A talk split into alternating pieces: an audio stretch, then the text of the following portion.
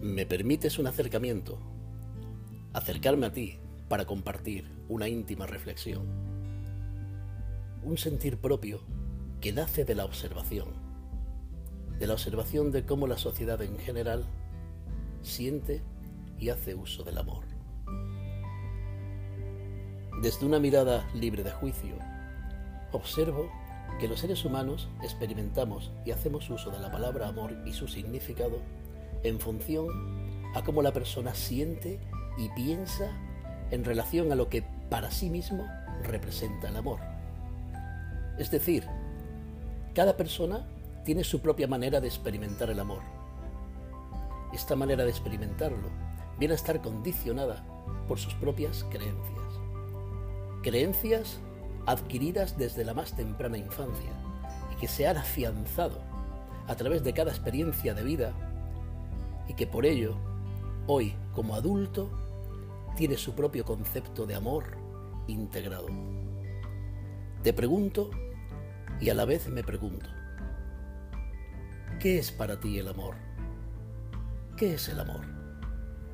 Probablemente tu mente condicionada rápidamente ha puesto en funcionamiento tu sistema nervioso central para activar el entramado neuronal que guarda relación con experiencias de vida relacionadas con las relaciones personales. Relaciones personales que concretamente guardan en común un sentimiento intrínseco de intimidad, un sentimiento de intimidad vinculado con un sentimiento pasional. Suele ser común. Suele ser común relacionar directamente el amor con aquello que experimentamos a través de las relaciones personales. Relaciones que no necesariamente ha de ser exclusivo de relaciones de pareja, ya que también es muy frecuente relacionar el amor con aquellos sentimientos pasionales hacia una madre, hacia un padre, hermanos, mascotas, incluso para muchas personas el amor hacia una joya o su propio vehículo, o como es en el caso de la gran mayoría de atletas y deportistas, el amor pasional por el deporte que practica o el equipo al cual pertenece y del que se siente parte. La intención de este acercamiento es el darnos la oportunidad de pararnos, pararnos, de mirar hacia adentro y poder observar y poder comprender que el amor es mucho más, es mucho más que aquello que creemos que es. Para mi sentir, el amor es una fuente de luz infinita, la más poderosa energía que habita dentro de nosotros y que como seres humanos tenemos a disposición para hacer uso de ella como herramienta divina, herramienta divina de expansión. El amor es sanador, es sanador e impulsa al alma de las personas a resurgir de las profundidades cuando recibe un suspiro de aliento o alimento. En el mismo instante en que la persona comprende que el ser amado o ser amada no depende de recibir de fuera el estímulo para sentir amor hacia sí mismo por el simple hecho de existir. No depende de fuera, ya que todo el amor existencial se encuentra dentro de uno mismo a la espera de ser despertado. Tomemos conciencia de esto. Todo el amor que existe se encuentra dentro de ti, esperando a ser despertado. Es en ese mismo instante cuando comprendes que cualquier experiencia no grata e incoherente que has sufrido por la ausencia de amor hacia ti mismo o hacia ti misma es debido a que la poderosa energía de luz infinita de amor que está dentro de ti estaba adormecida. Este adormecimiento, este adormecimiento se manifiesta continuamente en la especie humana. Y el mayor ejemplo podemos observarlo en las relaciones de pareja. Son muy frecuentes los conflictos emocionales que experimentan las personas. Conflictos emocionales con respecto a la relación de pareja es muy habitual. Es muy habitual en mis asesorías, en consulta, en sesiones con deportistas, atender estos conflictos internos mediante el uso de herramientas de acompañamiento, siendo conscientes de que la gestión emocional de los acontecimientos que vive e interpreta la persona es la herramienta clave de cara a la evolución en todos los aspectos de vida. Y tanto tu cuerpo como tu salud son fiel reflejo de ello. Como nos dice Jorge Bucay, el amor es un vínculo apoyado en el respeto, en la libertad del otro, tanto que no hay amor si no hay libertad. El amor es la decisión de trabajar activamente por la libertad de otra persona, para que elija qué hace con su vida aunque no me incluya. Parémonos en esta frase. Aunque no me incluya. En completo resonar con estas sabias palabras. Es muy habitual el uso indiscriminado de la palabra amor cuando realmente el sentimiento de amar se está manifestando como un sentimiento pleno de querer. ¿Captan la diferencia? ¿Diferencia entre amar y querer? Me refiero a ese fino hilo, ese aparente sentimiento de amar y ser amado, un sentimiento pasional de quererte para mí, de quererte tanto que no sé qué haría sin ti, de completa sensación de que el maravilloso poder que siento por estar enamorado es a causa del complemento que supone el valor que otorgo a tu existencia en mi vida como pareja que te considero parte indispensable para sentirme pleno o plena y para sentirme completado o completada. Ese amor aparente que se sostiene en base a un contrato de condiciones, un contrato de condiciones que ambos han de cumplir, como seguro y garantía de control para no sufrir daños colaterales en caso de no ser fiel a las condiciones establecidas. Ese amor aparente que establece que la otra parte de la pareja que te complementa te pertenece, que es de tu propiedad.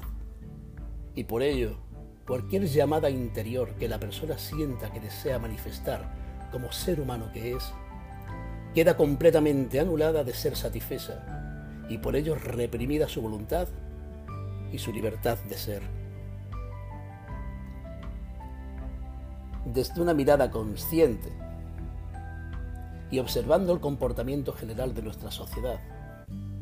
Esta manera de amarse, o más bien de quererse mucho, suele ser la fuente de cultivo de emociones y sentimientos como la desconfianza, la inseguridad, emociones que siembran la poderosa semilla del miedo, dando lugar a determinados comportamientos como por ejemplo los celos, causados por la sospecha o temor de que nuestra pareja elija y quiera a otra persona. El poderoso potencial del miedo condiciona a la persona a hacer uso de estrategias para retener, retener a quien considera de su propiedad, poniéndose en juego una experiencia de vida en que el chantaje emocional es la herramienta perfecta para continuar perteneciéndose el uno al otro y pretendiendo que la otra persona sea como tú quieres que sea, para mantener calmado y controlado el estado emocional incoherente que sufres a causa del miedo a perder aquello que tu mente condicionada cree que sientes y que solo podrías sentir recibiéndolo de la persona a la que quieres.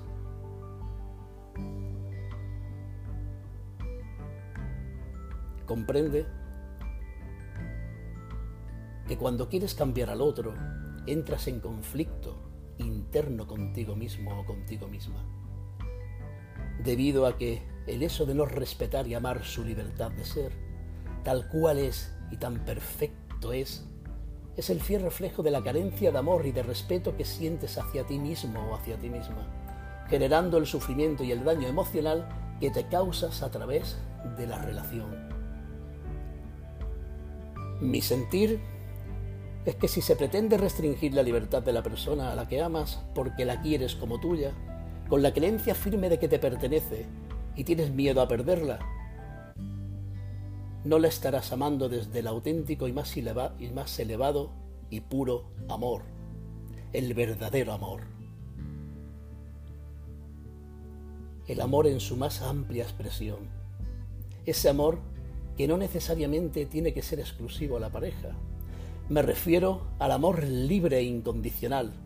Ese amor libre e incondicional que se expande y que crece cuando se reparte, como nos decía Antoine de Saint-Exupéry. Ese amor que no está sujeto a contratos ni condiciones. Ese amor que respeta absolutamente la libertad de ser de la otra persona, que permite la experiencia perfecta de vida que la persona amada experimenta, aunque en dicha experiencia no seas incluido o incluida.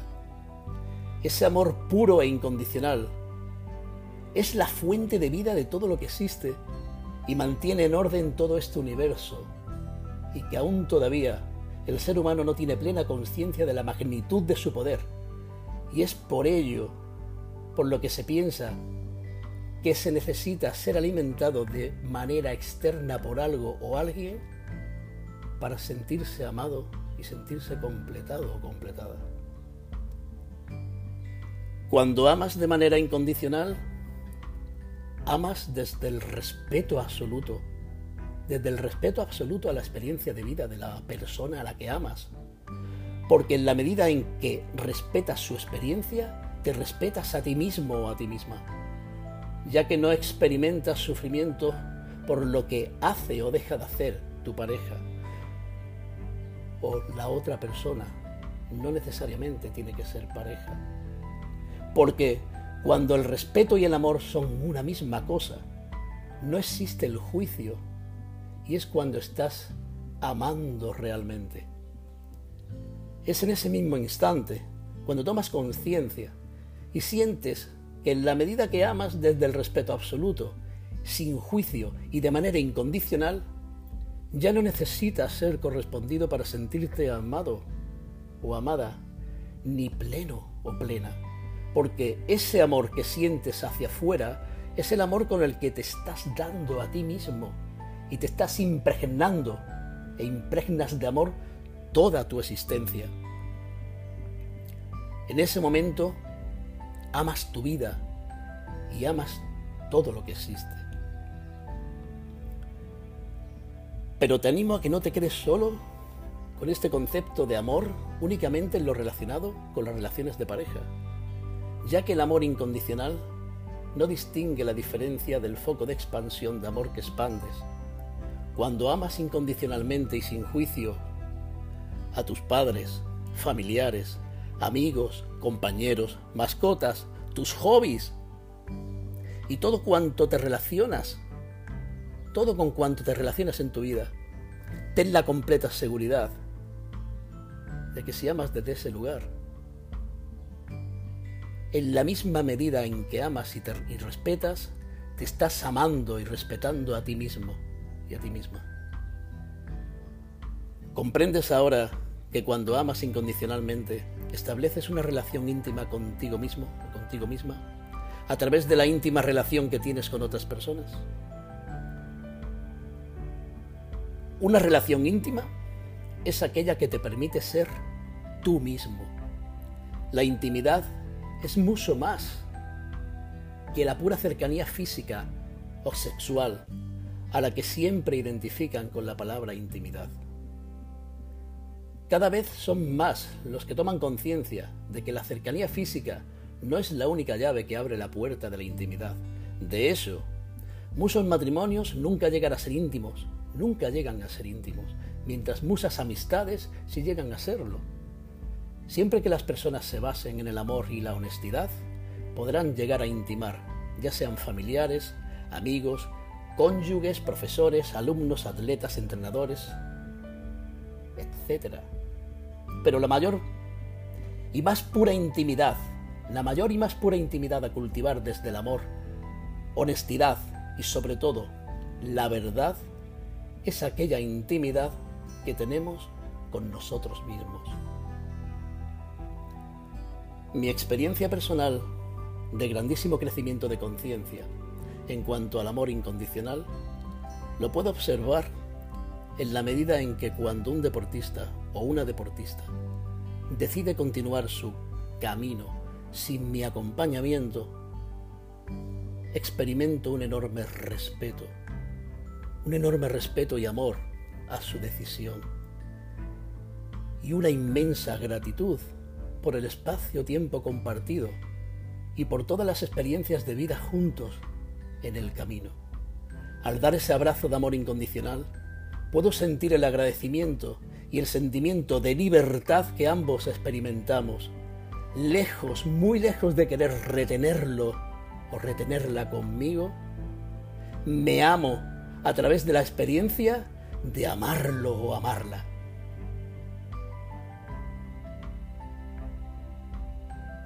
Joseph Zinker nos deja esta cita. El amor es la alegría por la sola existencia de alguien. El amor es la alegría que me da la sola existencia de una persona amada.